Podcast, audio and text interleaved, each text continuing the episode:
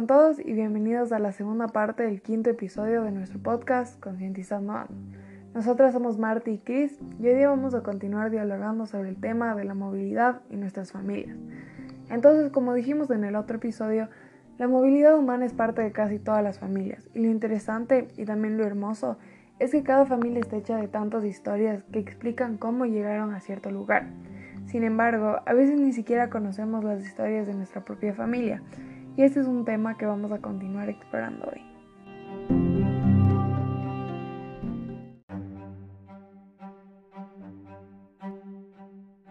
El día de hoy con nosotros tenemos a mi tío Roberto que vino al Ecuador desde Argentina. Tío, ¿puedes presentarte por favor? Buenas tardes, con todos. Es un gusto compartir con ustedes. Mi nombre es Roberto Monesterolo, tengo actualmente 56 años y puedo decir que desde los 10 años he migrado eh, al Ecuador. Eh, migré con mi familia cuando yo era un pequeño, mi papá vino a trabajar aquí en Quito. Vinimos en una familia de cuatro hermanos y mis papás.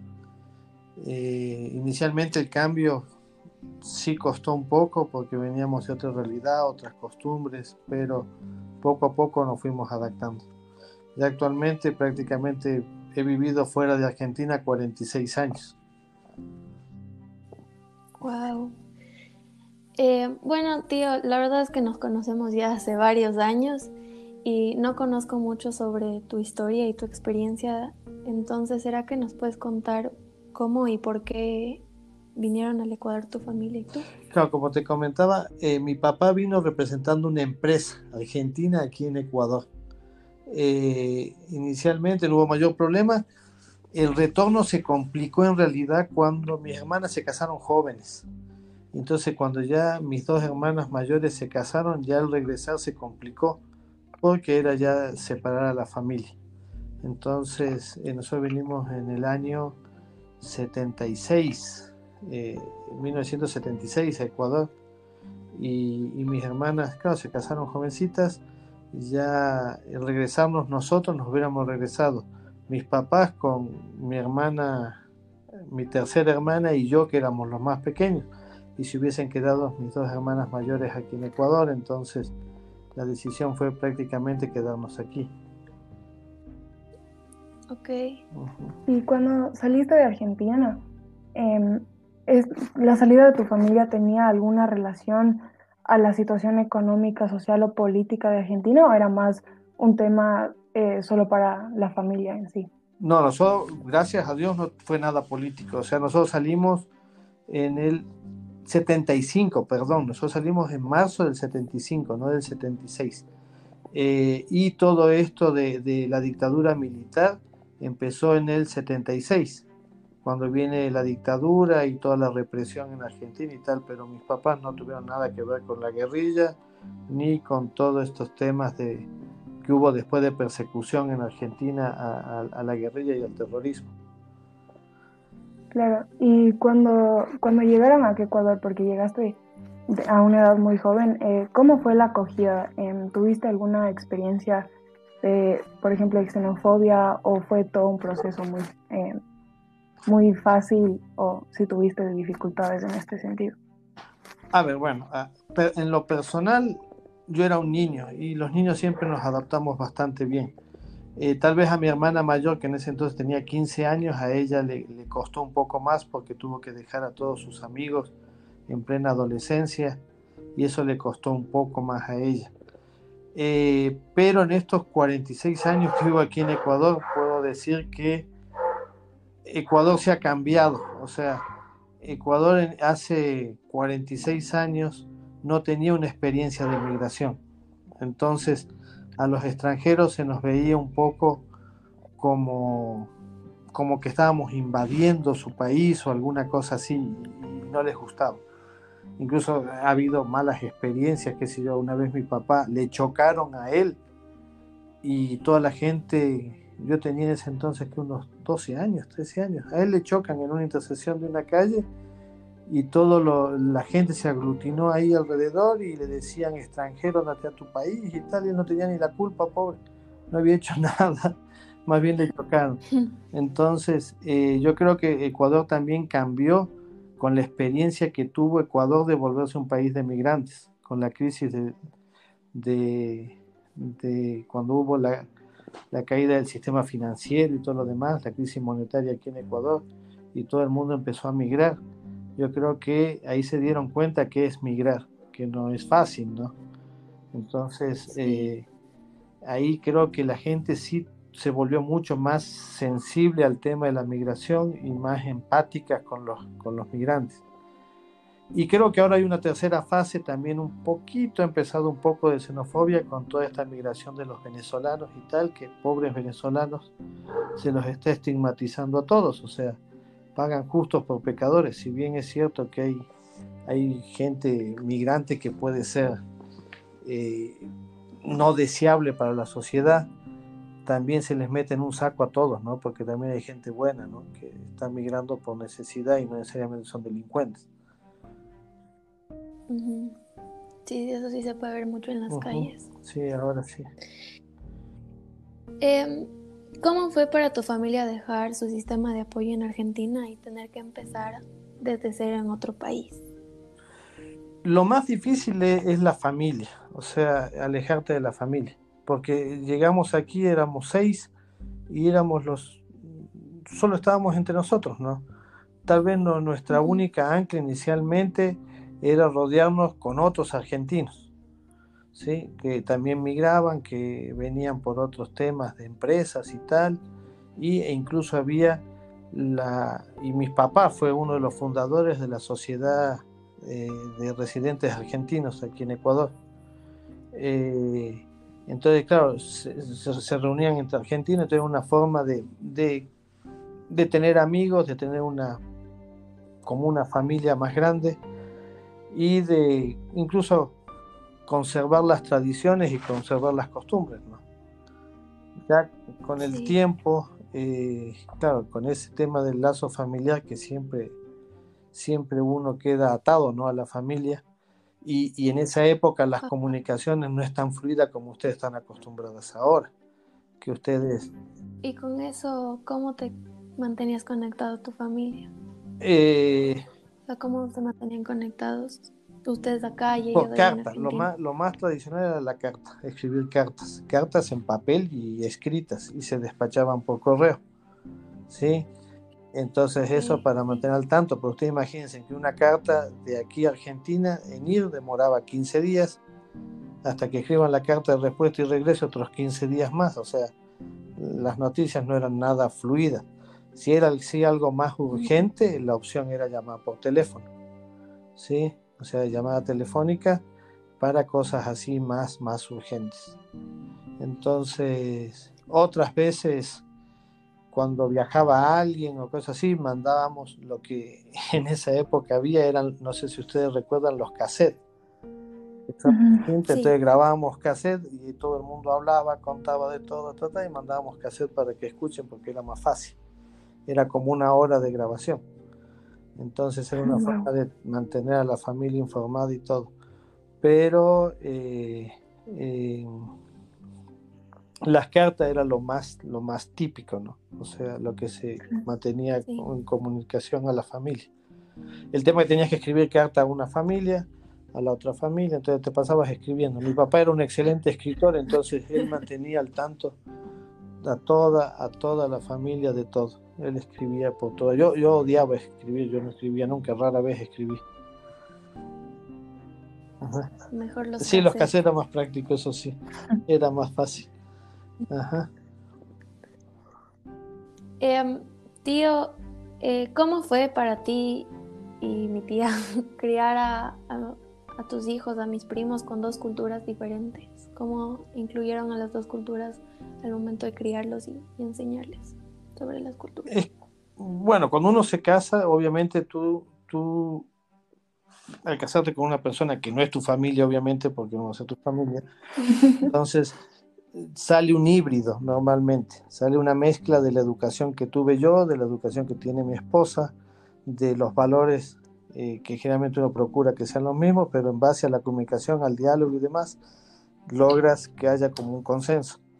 En cuanto a la educación, sí creo que somos un híbrido. O sea, eh, yo vengo, o sea, mm, por ejemplo, lo que es comida y tal, hay mucha influencia de, del lado argentino, sobre todo gracias a mis hermanas que ellas mantienen la tradición en cuanto a las comidas. Eh, también en cuanto a, a formas de educación, o sea, no sé, la educación argentina posiblemente es mucho más, más como tal vez están ustedes acostumbrados ahora, que, hay mucho más, más libertad, más comunicación con los padres, se conversa más. Yo eso lo tuve desde niño, o sea, hace 46 años. En cambio, ahora aquí ha cambiado mucho también en eso, que eso es una, una ventaja. Entonces, no, no, no ha sido mayor problema educarlos. Es una cosa del día a día y yo creo que uno con sus costumbres, con sus cosas, ellos van aprendiendo. No es que uno les inculca, tienes que hacer así o tienes que hacer asado, sino es, es el día a día, lo que uno hace, lo que dice, lo que piensa. Yo creo que esa es una forma de, de no, no de querer influir, sino que ellos es como que uno va asimilando eso cuando uno vive eso y está en medio de eso, lo va como asimilando. Ajá, eso, eso me parece súper interesante porque yo también eh, crecí entre, entre dos culturas y siento que es esa mezcla que como que te hace ver las cosas desde muchas diferentes perspectivas. Em, entonces, cuando consideras algo, tienes como que una cultura, pero también la otra. Y eso es, eso es algo súper útil, creo. Y em, en lo que estabas diciendo de tipo asimilar, eh, se me surgió una pregunta y quería saber, como que viniendo a Ecuador, ¿sientes que partes de ti que antes eran, em, estaban más en Argentina se han ido? ¿O sientes que como que has mantenido completamente esa identidad? ¿O cómo ha sido eso para ti? No, bueno, yo soy una mezcla porque resulta que a los 18 años me fui a estudiar a España. Viví seis años en España.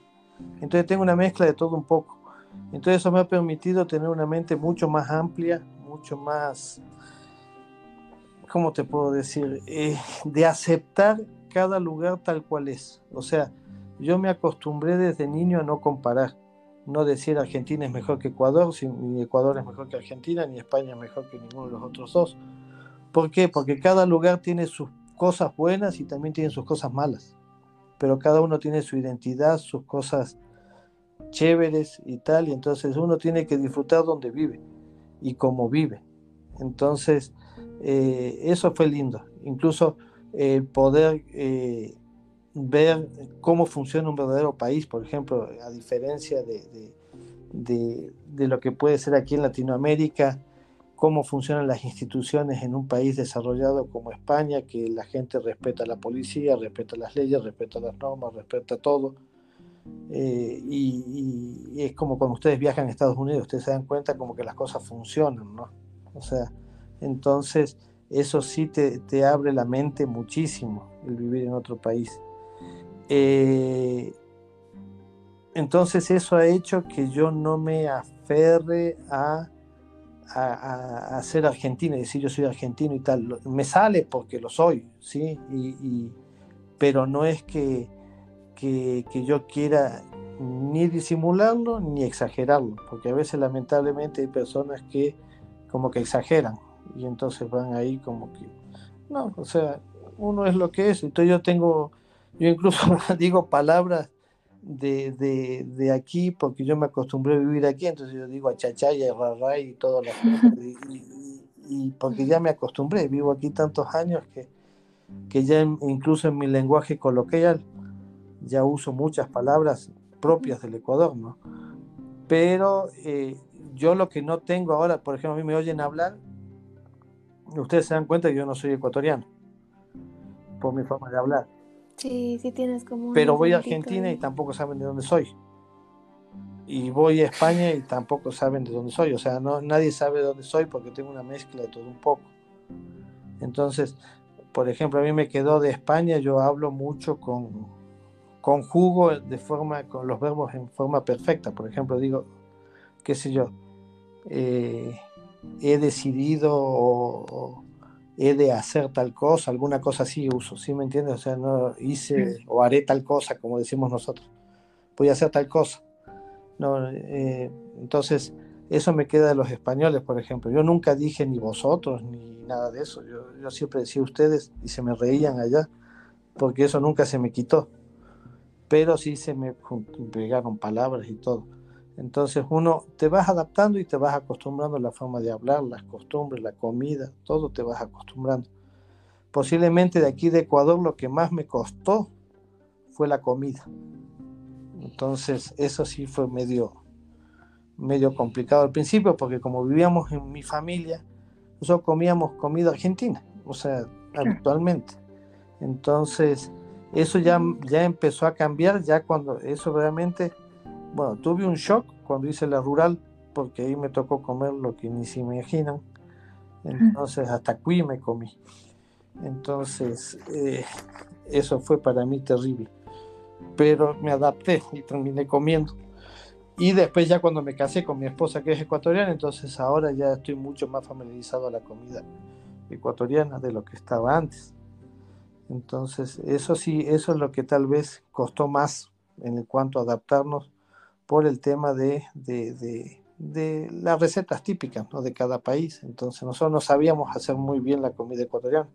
Además que la comida ecuatoriana es muy laboriosa, muy, muy es demasiado laboriosa. Entonces, eh, claro, no, básicamente comíamos lo que estábamos acostumbrados nosotros. No sé, cuando... no sé si te respondí la pregunta o me quedó ahí. No, no, sí, la respondiste. Ni siquiera me acuerdo bien qué era, pero creo que sí. Em, tengo una pregunta más. Eh, cuando eras niño y llegaste recién, ¿tenías, ¿tenías una cosa que como que te recordaba y, y, te como que de cierta manera te devolvía a Argentina, no sé, tal vez un plato o una canción o algo así que como que te hacía sentirte en casa? Eh, yo creo que para un niño lo más importante es su familia. Donde esté tu familia, ahí está. Eh, ¿Sí me entiendes? O sea, yo sí extrañaba, pero no era una cosa que me moría. O sea, eh, porque yo era un niño y estaba con mi familia y cuando estaba mi familia yo estaba feliz también. Mi papá sí extrañaba bastante. Mi papá sí extrañó hasta el último día de su vida, extrañó Argentina. Eh, y yo me acuerdo de mi papá que le encantaban los tangos y ponía tangos, entonces yo estaba acostumbrado a oír tangos todo el tiempo. Entonces oíamos tangos de día y de noche. o sea, y entonces, eh, eso sí, eh, los tangos sí me traen recuerdos de, Argentina y sobre todo de mi papá.